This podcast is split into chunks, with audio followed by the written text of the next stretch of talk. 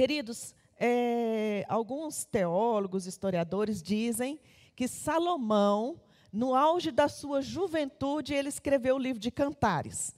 Ele estava naquele momento de, de muito vigor da juventude, e nesse período ele escreveu o livro de Cantares, que fala sobre um relacionamento conjugal, né? um relacionamento de amor entre um homem e uma mulher.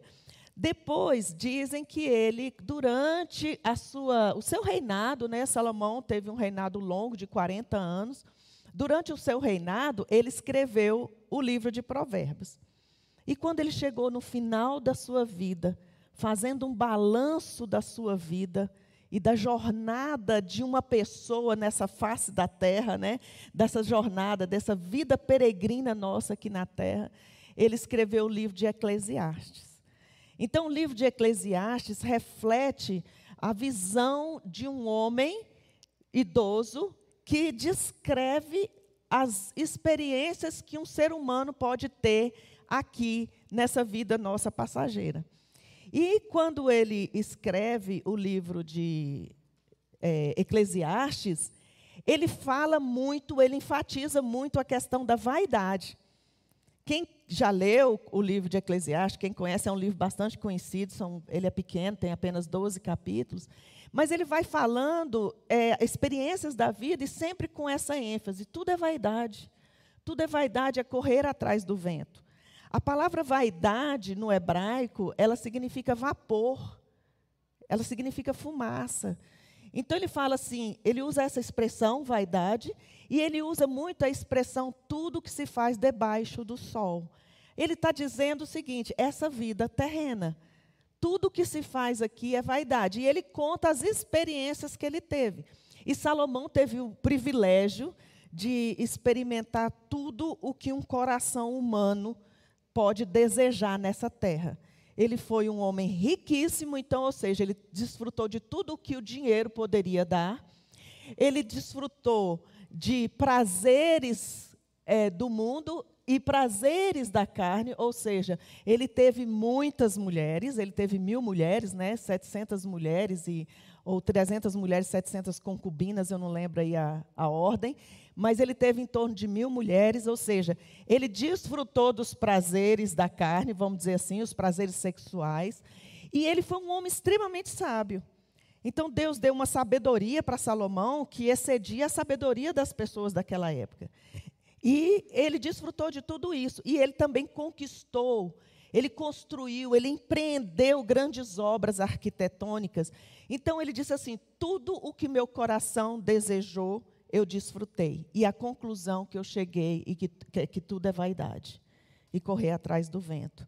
Então, quando a gente lê ah, esse livro de Eclesiastes, a gente tem que entender que o que Salomão está querendo transmitir aqui é essas conquistas humanas quando elas estão é, na perspectiva do homem carnal, de um ímpio, de uma pessoa que põe o seu coração nos prazeres desta vida, naquilo que a vida pode oferecer. Mas a conclusão que ele chega é uma conclusão interessante, vale a pena a gente conversar sobre isso. Mas dentro desse livro todo, chega um momento que ele fala do tempo. Então, no capítulo 3, ele fala sobre o tempo. E eu quero que você abra sua Bíblia, por favor, abra sua Bíblia aí. No capítulo 3, nós vamos ler só do versículo 1 ao 15.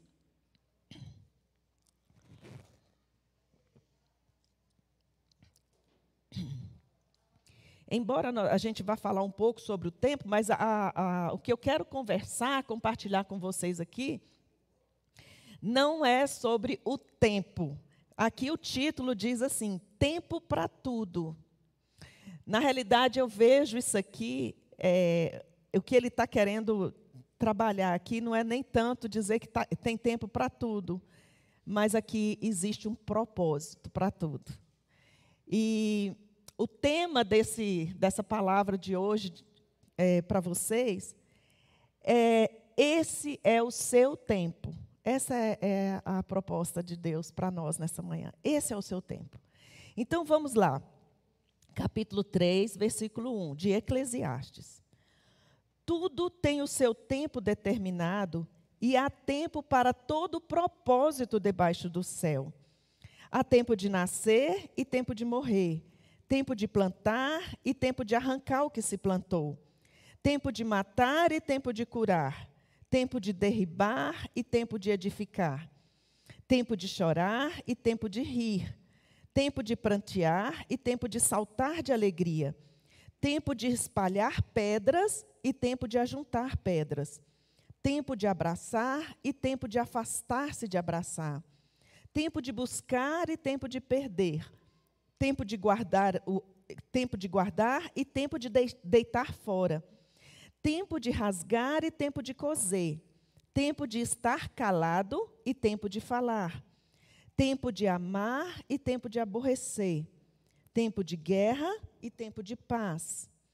Que proveito tem o trabalhador naquilo que se afadiga? Vi o trabalho que Deus impôs aos, aos é, aos filhos dos homens, para com ele os afligir. Tudo fez Deus formoso no seu devido tempo. Também pôs a eternidade no coração do homem, sem que esse possa descobrir as obras que Deus fez desde o princípio até o fim. Sei que nada há melhor para o homem do que regozijar-se e levar vida regalada, e também que é dom de Deus que possa o homem comer, beber e desfrutar o bem de todo o seu trabalho. Sei que tudo quanto Deus faz durará eternamente. Nada se lhe pode acrescentar e nada lhe tirar. E isto faz Deus para que os homens temam diante dele. O que é já foi, e o que há de ser também já foi. Deus fará renovar-se o que se passou. Então vejam, gente, que aqui ele está falando de que há um propósito em todas as coisas. Quando ele diz assim, há tempo disso, tempo daquilo, tempo de comer, tempo de, de abraçar, tempo de amar, ele está dizendo, não é que nós teremos tempo para fazer tudo que a gente quer, mas ele está dizendo que existe uma, uma ordem das coisas estabelecidas por Deus, que tudo vai acontecer dentro do, dessa ordem, desse tempo estabelecido por Deus. Por exemplo, a gente fala que o sol nasce de manhã. Na realidade, o sol não nasce, né? ele aparece. Então a gente fala que o sol nasce, mas é porque a terra gira. Mas o sol aparece de manhã e à noite ele desaparece. Ou seja, vem a noite e o dia. Por quê? Porque está tudo determinado por Deus. As estações do ano já estão determinadas por Deus. Nós estamos na primavera, daqui a pouco nós entraremos no verão, depois vem o outono e inverno, e assim acontece. Então, tudo acontece novamente. Ele está dizendo é isso, não que você vai ter tempo para fazer tudo o que você quer, mas ele está dizendo o quê? Que Deus tem um propósito em tudo. Tudo que ele fez tem um propósito. Quando eu estava estudando isso aqui, eu pensei na minha vida. E aí eu comecei a lembrar de algumas coisas e vendo assim, qual o propósito de Deus para mim. E eu quero que você pense nisso também. Qual o propósito de Deus na sua vida? Este é o seu tempo, esse é o tempo que Deus te criou, esse é o tempo que Deus colocou você aqui. Eu nasci no dia 19 de dezembro de 1963. Tem bastante tempo, né? Eu já vou fazer 58 anos agora. Eu nasci em Taguatinga, num hospital que hoje é o hospital psiquiátrico, mas era maternidade na época. Minha mãe contava para gente, ela me contou que quando eu nasci, naquela época, quem conhece Brasília, que desde a fundação, né, Brasília foi fundada em 1960, e lá em Taguatinga né, não tinha asfalto, a, os recursos eram escassos. E eu nasci nessa época de muita chuva, e ela disse assim que quando eu tinha 20 dias de nascida, eu tive pneumonia nos dois pulmões. E eu tive que ser internada. E ela ficou comigo no hospital e o médico falava para ela assim: não saia de perto da sua filha hora nenhuma, porque estava fazendo muito frio. Quem conhece Brasília nessa época, fazia muito frio. E ela disse assim: que ela tinha que ficar comigo o tempo inteiro. Faltava energia, então ficava escuro o hospital, muito frio. Ela tinha muito medo de eu morrer, porque a situação era gravíssima para uma criança de 20 dias. E ela disse que no meio da noite, um dia, ela já muito cansada e eu muito ruim, com muita febre, ela não aguentou e me deixou cair do colo dela. E eu fui direto com a cabeça no chão. E ela só pensou assim: está morta, né? Morreu. Enfim, eu não morri, eu fui curada, cresci, depois de um tempo, eu fui para uma igreja evangélica. Lá eu conheci um menino lindo, assim, um magrelo, muito lindo, com quem eu me casei. Aí eu tive dois filhos lindos com ele, os filhos se casaram e agora nós estamos aí curtindo a nossa vida aí juntos. E eu estou aqui hoje falando com vocês. Então, eu, essa breve, esse breve relato da minha história é para dizer o seguinte: Deus teve um propósito na minha vida. Eu poderia nem estar aqui, mas Deus quis que eu estivesse aqui, assim como Deus quis que você estivesse aqui. Que você estivesse neste mundo. Pensa, você não nasceu há 200 anos, você nasceu agora. Então entenda que Deus tem um propósito para a sua vida, para você fazer como Davi fez, que lá em Atos 13, 36 diz que Davi serviu a sua geração dentro do propósito que Deus tinha para ele. Então, isso é o que Deus quer trazer para você e para nós nessa manhã. Deus tem um propósito na sua vida. E se você não sabe qual é esse propósito, pergunta a Deus. Porque Ele quer que você sirva a essa geração.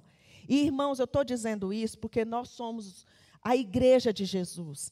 Nós somos a única esperança nesta terra de uma sociedade, de um segmento da sociedade, nós somos a única esperança para o mundo. Se nós, como igreja, não entendermos o propósito de Deus para a nossa geração e o que Ele quer que cada um de nós sejamos e vivamos para que o mundo seja transformado, não haverá mais esperança para essa geração. Então, aqui, quando Salomão diz assim: há um propósito em todas as coisas, há tempo para tudo. Entenda que Deus tem um tempo na sua vida agora. Esse é o seu tempo, o tempo de Deus para você. E esse capítulo aqui, essa, essa palavra de Salomão aqui, ela, embora ele esteja falando que, de, de coisas assim, contrastes aqui, porque ele fala assim, tempo de prantear e tempo de saltar de alegria. Então ele está dizendo que você tem tempo para chorar e tempo para sorrir. E tem uma parte aqui que a gente fica até meio sem entender, que ele diz assim: tempo de amar e tempo de aborrecer. Tem uma versão que diz assim: tempo de amar e tempo de odiar. Na realidade, não existe isso. Quem que nunca na palavra de Deus nós fomos orientados a odiar alguém? Mas o que que Salomão está querendo dizer aqui? Ele está mostrando para nós como é a vida que, que está sujeita, essa nossa vida terrena que está no, vivendo num mundo dominado pelo pecado. Nós temos altos e baixos. É assim o ser humano. O ser humano, ele chora, ele ri, ele odeia, ele ama, mas o, e, e isso faz parte de uma vida cotidiana, de um mundo que jaz no maligno. Então, uma das primeiras, é, a primeira é, o primeiro aspecto que eu quero mostrar para vocês sobre isso aqui, são três aspectos que eu quero mostrar. O primeiro aspecto é isso, esse, que nós estamos num mundo que foi contaminado pelo pecado. Então entenda que o, tempo que você está vivendo hoje é um tempo em que o mundo está dominado pelo pecado. Então, tudo o que acontece na nossa vida, os sofrimentos, as lutas, as dificuldades que nós enfrentamos, os problemas que surgem e nós temos que resolver, problemas que precisam ser resolvidos, angústias, decepções, sonhos frustrados, enfermidades que nos abatem, todas essas coisas contrárias àquilo que nós gostaríamos que tivesse na nossa vida, elas fazem parte deste mundo decaído, deste mundo que é carregado de pecado. Então entenda que essas situações fazem parte da vida. E nós, como crentes, nós, como servos de Deus, que temos o Senhor na nossa vida, nós precisamos olhar para as situações da nossa vida e entendermos o seguinte: isso faz parte? Faz. Mas eu tenho um Deus que é maior do que todas essas coisas, de todas essas coisas ruins. Deus é maior do que o pecado que está neste mundo. E Deus vai nos dar a vitória quando nós andamos na presença dEle. Mas o que importa é que nós precisamos servir a nossa geração. Agora, as coisas ruins vão acontecer. Coisas ruins acontecem com os servos de Deus também. Mas entenda, você tem Deus na sua vida. Você tem o Jesus que te salvou. Você tem o Espírito Santo que mora no seu coração. E você precisa entender que você vivendo na presença de Deus, você consegue viver neste mundo mal. Com vitórias que Deus vai te dar e você vai conseguir refletir a luz de Cristo para as outras pessoas. Então existe um propósito. As aflições do mundo fazem parte dessa vida, infelizmente. Nós vamos sofrer? Vamos. Você vai sofrer? Vai sofrer. Mas isso vai passar. Porque tudo passa. E essa vida que nós temos aqui, esse sofrimento todo que nós temos aqui, que nós temos que enfrentar, ele vai passar, mas isso faz parte dessa vida. E lembre-se, essa vida é passageira. Não se esqueça disso, essa vida é passageira. Então, o tempo que você tiver aqui, sejam eles quantos anos forem que Deus te der, viva intensamente para Deus. Marque a sua história sendo um servo de Deus, uma serva de Deus, alguém que realmente leve a luz de Cristo para outra pessoa. Irmãos, nós estamos precisando demais disso. Nós estamos precisando demais nos apegarmos à palavra de Deus, aos ensinos de Deus, a termos uma vida que vai na contramão deste mundo. Então, entenda quem você é, o propósito de Deus na sua vida, o mundo ruim, decaído que você está vivendo, mas entenda quem você é, a sua identidade, a identidade de Cristo. E ela é muito mais forte do que as identidades do mundo aí. Você pode influenciar o mundo, a gente pode mudar essa sociedade. Basta que cada um de nós seja a, a, o servo de Deus que precisa ser autêntico, verdadeiro para mudar essa sociedade. Olha, nós estamos vivendo a pandemia. Esse nome, essa palavra pandemia, ninguém aguenta mais nem ouvir. Mas pense o seguinte: no século XIV, houve a maior pandemia da história. Foi a peste negra, dizimou um terço da Europa, não chega nem perto do que nós estamos passando. Agora pensa nas pessoas que viveram naquele tempo. Eles contam que foram em torno de 200 anos para recuperar os estragos daquela pandemia que durou em torno de seis anos. Um terço da Europa foram aproximadamente 200 milhões de pessoas que morreram. Provavelmente naquela época eles deviam pensar assim: Jesus está voltando. Como agora está se falando muito que Jesus está voltando. Aí alguns ficam preocupados: será que Jesus está voltando agora? Vocês estão vendo essa questão de gênero aí? É porque Jesus está voltando? Você vê como é que está? Se Jesus está voltando ou não, o que importa é que eu, você, temos uma identidade de cristão e nós precisamos marcar nossa história com essa nossa identidade. Nós não podemos deixar de dizer ao mundo quem nós somos. E não podemos nos intimidar diante dessas ameaças que vêm aí. Ao invés de ficarmos reclamando, murmurando e dizendo: nossa, que mundo horrível que está, como é que, que a gente vai criar nossos filhos neste mundo? Seja você diferente neste mundo. Crie os seus filhos de forma diferente deste mundo.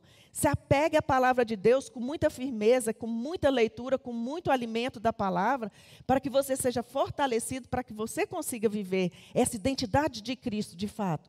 E aí vocês vão ver, não tem para o mundo, quando o crente vive realmente, de fato, o Evangelho de Deus. O mundo é mau, mas você e eu podemos fazer a diferença. Mesmo que seja um grupo pequeno como esse que está aqui. É uma igreja pequena que, para a sociedade, nós somos apenas alguns números nas estatísticas, mas para Deus, não. Para Deus, cada um teve um valor, e o valor foi o sangue de seu filho.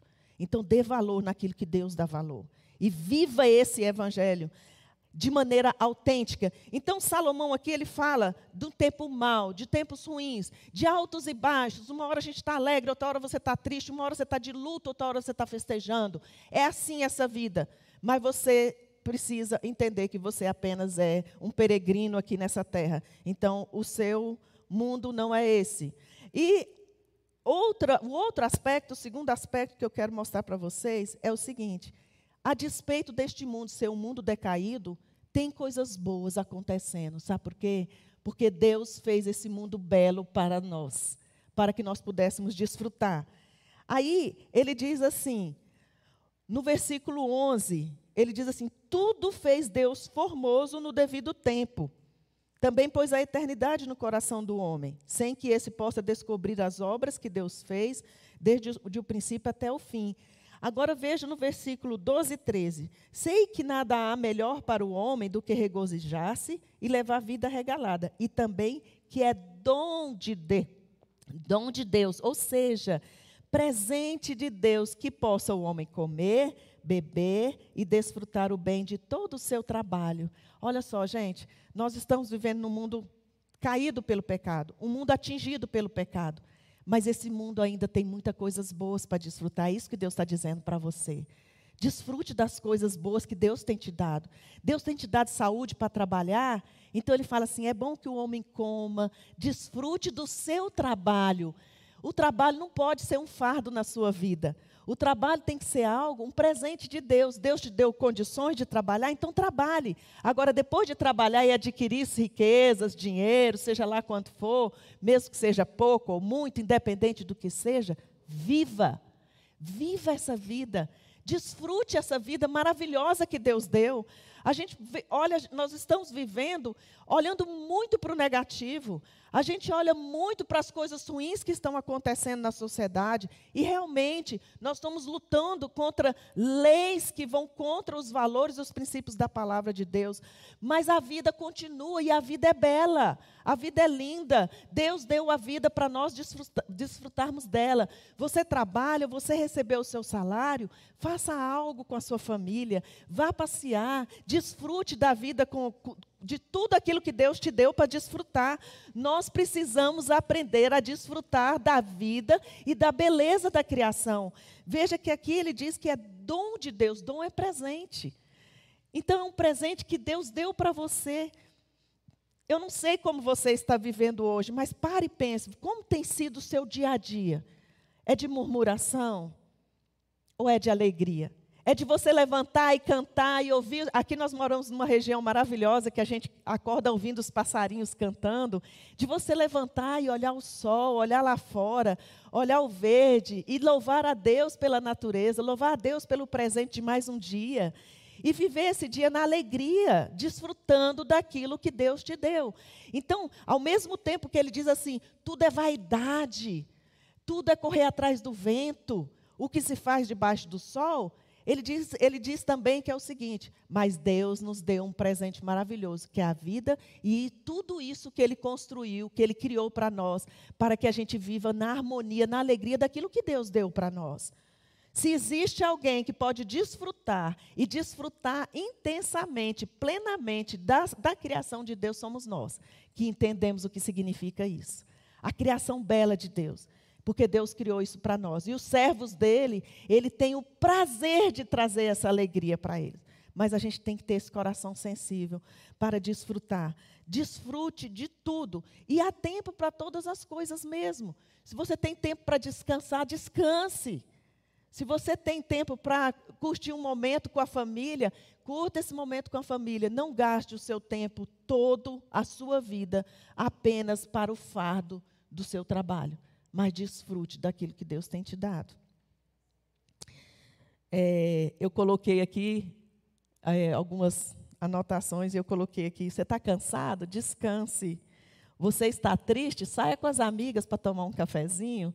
Ou então saia com os amigos aí num passeio de moto, né?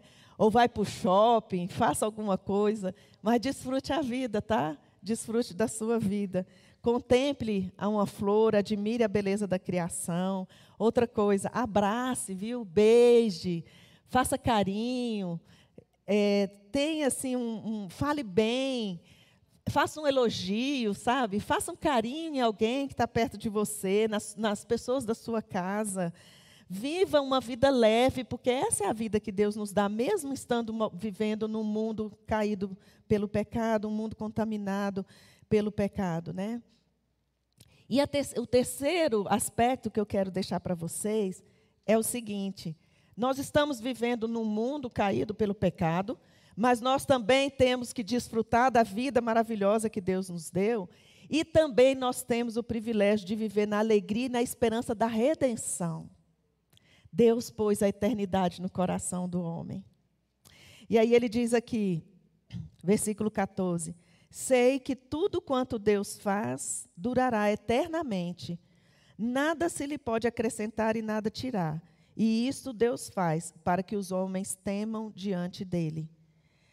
Independentemente de quanto tempo você vai viver para Deus aqui nessa terra, entenda que a gente vai continuar vivendo lá no céu, na eternidade. Então foque na eternidade. Viva aqui nessa alegria na alegria de saber que tudo isso aqui está é só o começo daquilo que nós vamos continuar vivendo na eternidade com Deus. Viva na expectativa da vinda de Jesus. Jesus vai voltar. Então a gente precisa ter isso em mente, por quê? Porque quando você vive muito focado nas conquistas dessa terra, deste mundo, você esquece que Jesus está às portas, você esquece que Jesus vai voltar a qualquer momento. E se ele não voltar a qualquer momento, é, mais, é, é bem provável que nós iremos ao encontro dele. Todos nós vamos morrer um dia. Aqui ele falou: há tempo de nascer e tempo de morrer. Todos nós vamos morrer um dia aqui. Mas todos nós que temos o Espírito Santo, que nascemos de novo, vamos passar a eternidade com ele. Então, quando Salomão ele conclui, ele diz o seguinte: que nós devemos temer a Deus e viver na esperança da redenção que Ele tem para nós. Esse é o tempo de Deus para a sua vida. Esse é o tempo de Deus para a nossa vida. Então, meu querido, minha querida, pense na sua vida hoje. Pense no que você viveu essa semana até aqui, até hoje. E agora pense em como você vai viver a partir de agora. Viva focado nessa eternidade. Viva desfrutando as bênçãos de Deus. Mas viva, acima de tudo, para refletir a glória de Deus para mais um. O mundo precisa de você. E o mundo precisa de referências como nós, crentes verdadeiros, que conhecemos a palavra e que temos essa palavra para viver aí fora, para mostrar às pessoas que Deus, Ele pode. Deus pode transformar o mundo. Nós podemos viver essa vida que transforma essa sociedade.